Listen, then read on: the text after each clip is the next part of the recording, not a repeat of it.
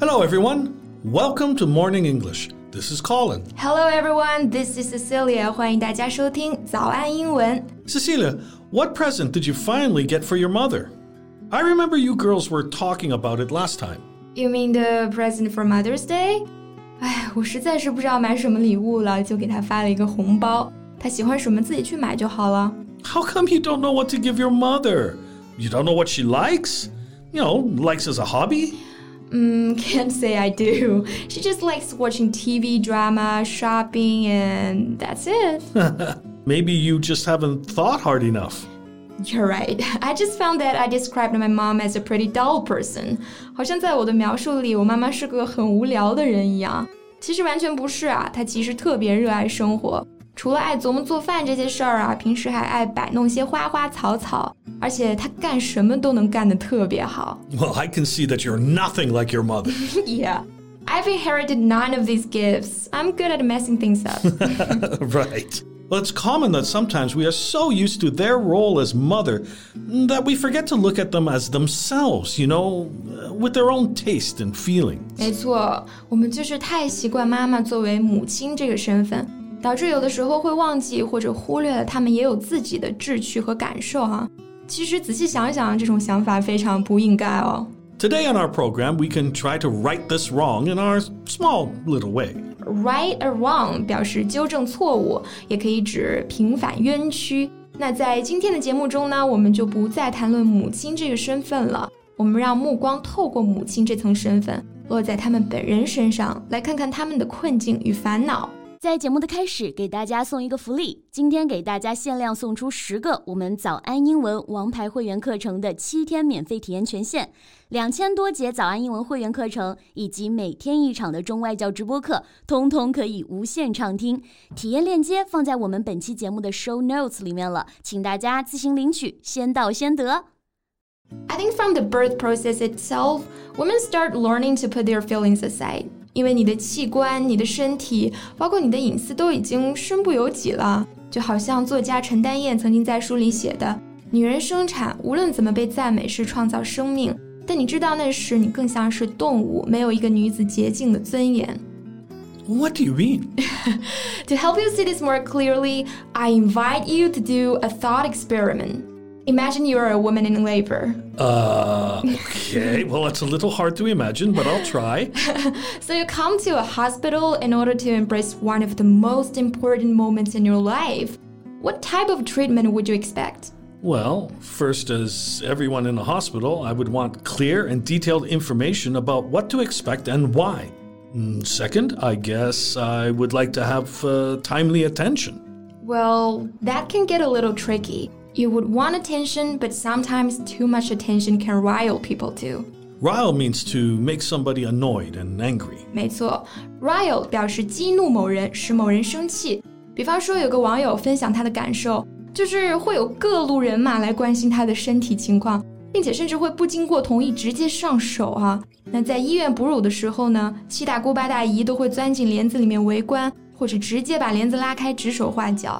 还有查房的时候，医生会带着十几个实习生轮流的内检讨论，就是身体又难受又觉得没尊严。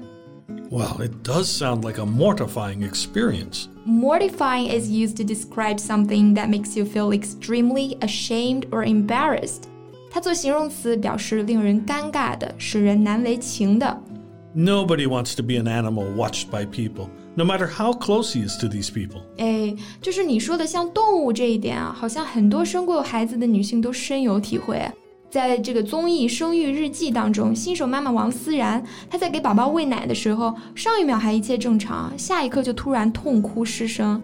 那让她情绪崩溃的原因呢，就是自从她生产之后，家人总是随意的进出，围着她聊天，或者围观她喂奶，毫无边界感，让她觉得自己很像动物，就是像在动物园里被观看一样。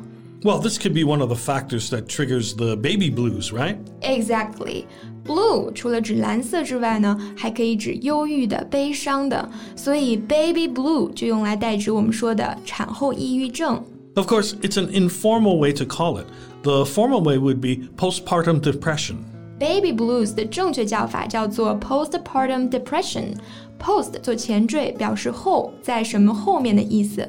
那 partum 表示分娩，depression 表示抑郁症，合起来就是产后抑郁症了。Sometimes people think they are showing concern, but they have no idea that, on the contrary, they are ignoring another's will. And so their so called concern could be the last straw. 是的，这些身边人所谓的关心啊， 反而会成为压垮妈妈们的最后一根稻草。The last straw 翻译过来就是最后一根稻草，表示导致忍无可忍的最后一击。I've heard that some women are forced to eat food they don't want. Some are even forced to try some weird folk prescriptions. It's like just because a woman becomes a mother now, how she feels doesn't matter anymore. Yeah, that's unfair, right? Why can't people recognize her role as an active decision maker and protagonist in her own birthing experience? With a choice to consent or to refuse any procedures as long as she understands them and their implications. 更何况这些所谓的补品啊、偏方啊， 很多时候本来就是不科学的。那偏方也就是民间的方子，翻译过来就叫做 folk prescription。You would think you have gone through all this tribulation in the world after childbirth, but it's only the beginning of the challenge. 没错，孩子顺利出生了，母亲这个身份一旦产生也是不可逆的。And once you're a mother, it is even transgressive not to sacrifice everything for your child. Transgressive is used to describe actions that break a moral law or rule of behavior. Right, transgressive 我们可以理解为行为失范的，或者说离经叛道的。那我刚刚就是在说，好像做了母亲之后，你不为孩子牺牲一切，或者呃以他为世界中心，就好像是违背了什么道德一样。That's the reason why women often get asked. How do you balance your work and family? Yeah, and men seldom get asked this question. Well, traditionally, men have compartmentalized their lives, never letting their personal lives encroach upon their professional lives. Compartmentalize 就是划分、区分，也就是说，对于男性来说，大家默认就会把他们的生活和工作分开。但是对于女性来说呢，选择成为一个母亲，很有可能就意味着你的职业生涯会受到影响。Right. Your job may not be kept open for your return after maternity leave.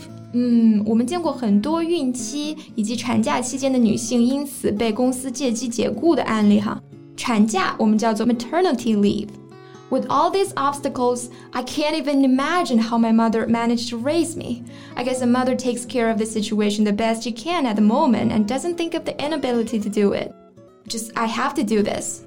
Well, considering all this, you really should choose a better gift for your mother instead of just sending her money. yeah, yeah, my bad. 希望大家都能好好的对妈妈，尊敬她，爱护她。Don't forget that before she became a mother, she was also a girl. So thanks for listening. This is Colin. This is Cecilia. See you next time. Bye. 今天的节目就到这里了。如果节目还听得不过瘾的话，也欢迎加入我们的早安英文会员。 成为会员，您就可以无限畅听我们每天一场免费的中外教直播课，以及两千多节原创系统课程了。今天我们限量送出十个七天免费试听权限，试听链接放在我们本期节目的 show notes 里了，请大家自行领取，先到先得。This podcast is from Morning English. 学口语就来早安英文。